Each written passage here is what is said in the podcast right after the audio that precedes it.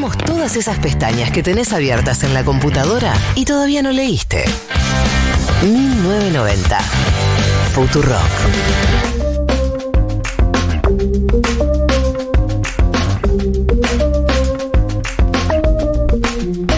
15 y 16 eh, de esta tarde lluviosa en la ciudad autónoma de Buenos Aires. La gente se mostró a favor. de La, gente se mostró a favor de la Así que- lluvia de fondo. Así que Eh, pedimos que siga lloviendo y bueno, nos cumplieron el deseo. Eh, Gali. Estoy mal. Gali está mal. Es que lo que pasa es que, ¿Qué? ¿Qué pasa? que Contanos. estoy hablando hace una hora y cuarto sin parar Sí. y por lo tanto empeora mi calidad de voz. Está bien. Bueno, podés dejar de hablar si querés, porque. No porque tengo mucho para decir. Ah, bueno. Vamos a entrar ¿Qué en el perfil del día de la fecha, que es el perfil de Miriam Teresa Bregman, a.k.a. La Rusa. Miriam Teresa. Buen Qué segundo extraña nombre. combinación, ¿no? Es. No me parece tan extraña la combinación. Parece un nombre de, de época, digamos, Teresa, de otra época. Claro. De su época por ahí. Pero tiene 49 años, no es tan. No, no es tan grande, pero sí, ya 49 por ahí, un, un Un Teresa. Teresa. un Teresa Está bien. cotizaba. Cotizaba. O por ahí es un Teresa en honor a alguna abuela, alguna tía que a veces pasa, Claro, eso también. claro, puede ser. Eh, ¿Quién es ¿Quién es? Miriam Bregman? Es abogada, es eh, integrante del PTS, eh, fue una de las abogadas de Jorge Julio López, eh, formó parte de las querellas de muchas de las causas eh, vinculadas a los juicios de, De lesa humanidad. humanidad, de, por los derechos humanos. Y eh, la pregunta que nos surgía ahora, vamos a repasar un poco de dónde viene, quién es y cuál es su historia, pero la, la pregunta que por lo menos me surgía a mí es, ¿Por qué de todas las personas que integran el Frente de Izquierda, eh, de todos los eh, perfiles, personajes, eh, características que tienen las personas que, que integran el Frente de Izquierda, ¿por qué Miriam Bregman es la que más consenso positivo genera, digamos, en personas que por ahí no son simpatizantes del Frente de Izquierda o que incluso... eh, jamás, eh, digamos, eh, apoyarían a ningún candidato al frente de izquierda. Yo no digo que no necesariamente eso se transforme en votos, pero sí creo que hay algo de que tiene buena onda con políticos de otros partidos y con eh, personas que por ahí te dicen, no, yo no voto, pero Miriam Bregman, viste, de repente Sí. les cae bien. Vamos a repasar un poco su historia. Eh, ella nació en Timote, que es un pueblo en la provincia de Buenos Aires, donde vivió hasta los 15 años. A esa edad se mudó con sus hermanos eh, porque había habido un incendio eh, súper grande que hizo que se tuvieran que mudar. Una inundación. Una inu- perdón, una inundación, quise decir cualquier cosa. Es como Una todo lo contrario, pero parecido. Agua. Se entiende, sí. Eh, no, eh, digo, eh, eh, ella eh, había habido un- un- una inundación en el año 87. Deciden que Miriam y Mauricio se fueron a vivir solos a Carlos Tejedor, ¿no? De donde es Manzó también, sí. Sí, eh, Monzó ahí se conocen. Se conocen de, de allá, de, de sus pagos. Eh, ella tenía 15 años y él tenía 13 y se instalan eh, en una casa y comienzan a vivir su adolescencia en Carlos Tejedor. Ella después se muda también a Buenos Aires para estudiar abogacía.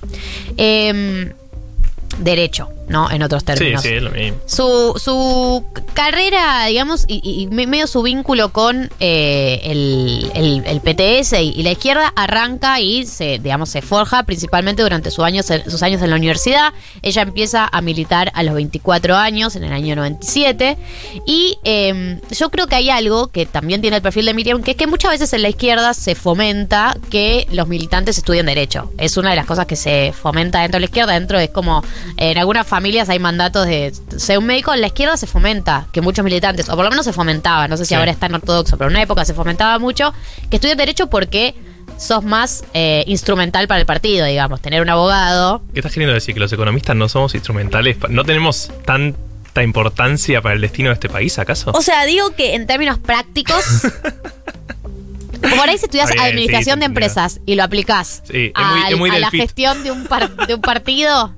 No, lo que digo es, sí, se, se solía impulsar mucho Sí, que estudien obvio, derecho es que- porque hay, hay un rol instrumental que tienen los abogados en la izquierda que tiene que ver con una manera de intervenir sobre el mundo muy concreta. Uno, si vos decís, che, yo quiero ir en contra de las desigualdades, no hay tantas maneras concretas de ir en contra de las desigualdades. No es que tipo, porque no sé, estudias sociología, vas a poder intervenir en contra de las desigualdades. En cambio, si sos abogado o abogada, puedes eh, formar parte de, una causa que te parece justa, puedes defender a trabajadores que injustamente fueron enjuiciados. Digo, hay una manera mucho más concreta de intervenir sobre la realidad y también es un rol que le sirve mucho más al partido. Tener abogados. Sí, también por eso hay tantos políticos eh, muy famosos abogados. Entre ellos, por ejemplo, Cristina Fernández de, Kirchner. De Kerner. De Kerner. Eh, ella, eh, bueno, al toque que se recibe de abogada, empieza ya a formar parte de causas eh, con muchísima exposición, como fue el caso de, eh, de Sanón, de la empresa recuperada, como fue el caso de, de PepsiCo, eh, que eh, ella convirtió a PepsiCo en el caso testigo en cuanto al despido discriminatorio y el derecho a reincorporación en su puesto de trabajo de los activistas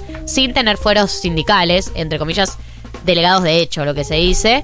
Eh, además fue una de las fundadoras y es integrante del Centro de Profesionales por los Derechos Humanos. Y acá llega el punto, ¿no? Donde tiene que ver cómo eh, Miriam Bregman da un, un salto de, de exposición con respecto a otros personajes de la izquierda y que tiene que ver con el mundillo en el que ella se empieza a involucrar, que es el mundillo de los juicios eh, de lesa humanidad en las causas por los derechos humanos de la última dictadura. Sí, participó de, de querellas de juicio muy importantes, como por ejemplo el de, de Checolás, o incluso el de, también de la EMA, del Tigre Acosta, y, y personas, ¿no? Como que las tenemos en la mente como los represores tal vez más icónicos de la última dictadura cívico-militar.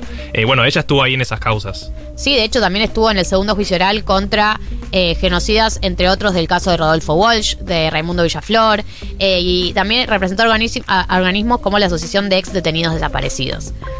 Eh, este, este, este involucramiento que ella tiene con las causas de derechos humanos, y no cualquier causa de derechos huma- humanos, digo, haber sido la abogada de Jorge Julio López, que fue un caso de muchísima notoriedad, que se puso recontra turbio, digamos, recordemos, una desaparición en democracia recontra, reco- es, es, es- es perturbador sí, sí. ese caso. Eh, y que también se la ha visto como, no solamente en esos. eh, una de las cosas que destaca la gente que la conoce tiene que ver con que no ha perdido el temple en esos juicios. Que muchos de esos juicios vos estás frente a, a genocidas, torturadores, eh, gente horrible. Y mucha gente, la primera reacción es te agarra un ataque de ira y querés ir a cagar a palos. Y que ella siempre ha mantenido eh, un temple, una altura para manejarse, para comunicarse, para para dialogar con este tipo de, personas, no dialogar en un sentido de, consenso, sino de que, bueno, estás en una instancia de juicio y tenés que mantener ciertas formas y que esa, esa altura con la que manejó, con la que llevó a, ca- a cabo y adelante esos casos, eh, habla también de por qué genera consenso su figura, digamos. Sí, y también- cae bien su figura. Sí, y también la importancia ¿no? del caso Jorge Julio López, claramente. Digo, ella era eh, la abogada en ese juicio eh, y, y no, no fue nada fácil lo que nos contaban, era ese momento, ¿no? Imagínate, hay un desaparecido en democracia que sabés que, que fue por esta causa que vos estás llevando a cabo, digo. Lo primero que pensás es Me que. bajo. Claro, o, o incluso que Me tenés, exilio. tenés que cuidarte a vos, a los que están llevando adelante esa causa, eh, y que desde un primer momento denunciaron que era una desaparición, porque incluso se dudaba mucho, ¿no? Cuando empezó de- del rol de, no sé, tal vez había perdido, ¿no? Eh, claramente no, fue una desaparición, y meterse con la policía bonaerense, que todos sabemos que tenía el poder incluso justamente de desaparecer personas en, democracia. Entonces no, no era un chiste en ese momento, eh, y, y todos destacan como ese el punto de inflexión en la carrera de Miriam, eh, de, de, bueno, de pasar a otro nivel, ¿no? Dentro de la política. En los años 2000, alrededor de los años 2000, empieza su incursión en la política ya más, eh, digamos, de pública, de cargos. Sí. En el 2009 fue candidata a diputada nacional por primera vez. Eh, fue candidata a jefe de gobierno por la Ciudad de Buenos Aires en 2011 y en 2015 por el FIT. Eh, fue diputada nacional entre junio del 2015 y diciembre del 2016. ¿Por qué? Porque recuerden que el FIT tiene un sistema de rotación de bancas. Entonces hacen dos años y dos años.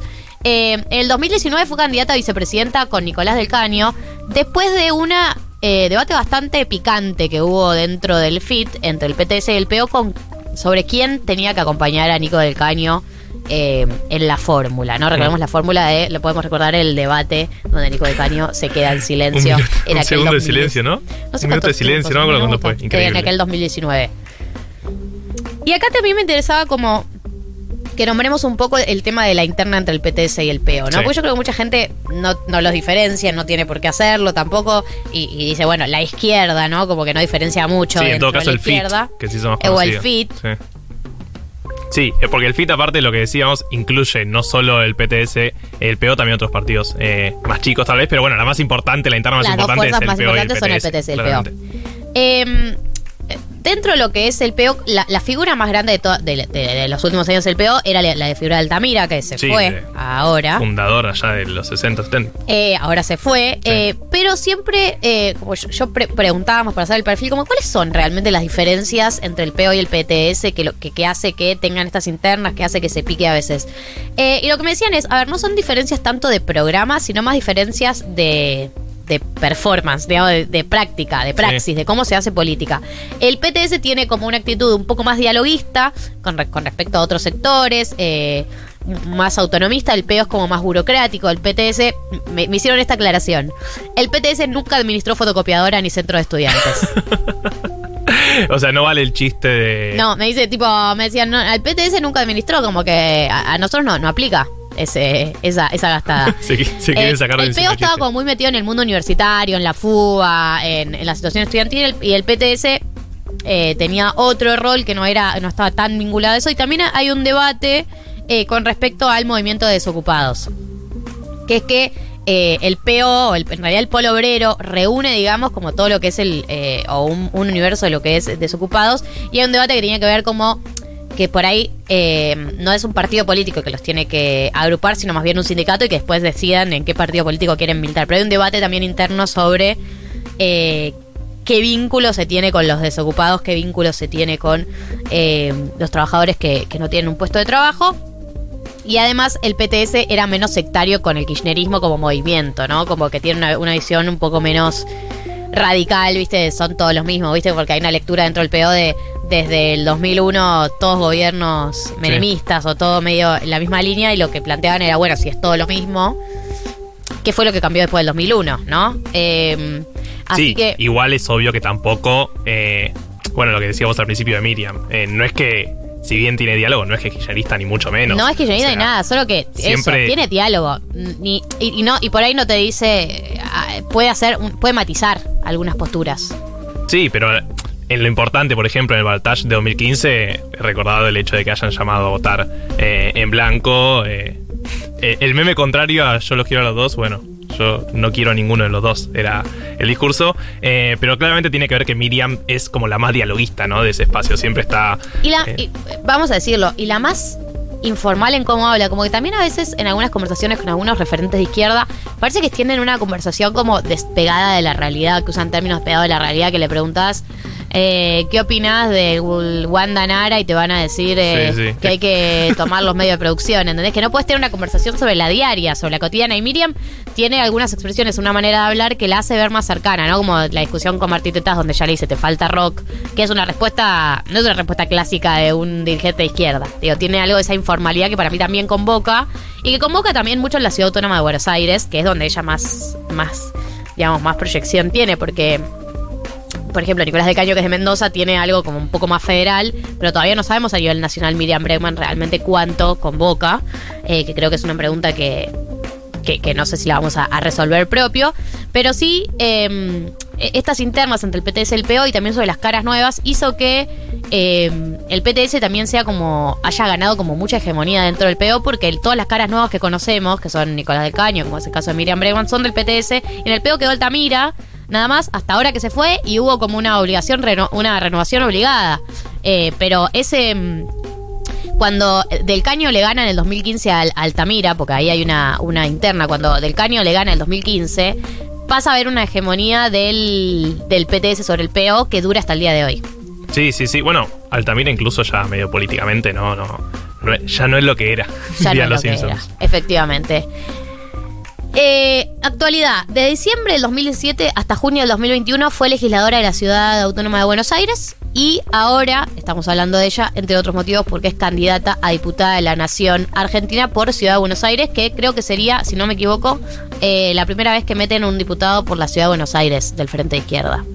Sí. Entonces, creo. Eh, sí, yo, yo entiendo que sí. Eh, bueno, ahora esperamos sus mensajes. Eh, dato, de, mensajes chequeando Sí. nuestro dato.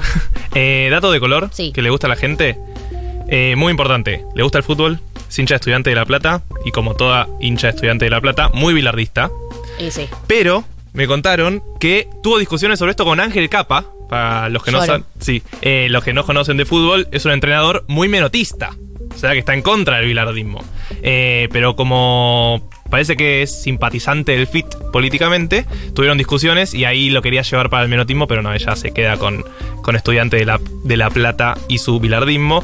Y después, el otro dato interesante que me contaron es que eh, se fue a vacunar con la primera dosis, con una remera de Divididos, y le escribió a la banda y le invitó al recital, al Gran Rex. Así que ese te falta mucho rock, le falta rock, como le había dicho a Martín Taz. Bueno, ella lo llevó a cabo eh, y fue fue a la Gran Rex, invitada por la banda. Qué lindo, ¿no? Ir a un recital, invitada por la banda, siento que es como un sueño cumplido. Eh, esta es eh, Miriam Bregman, eh, esta es eh, la rusa, este es su perfil y aquí en 1990 te lo hemos contado.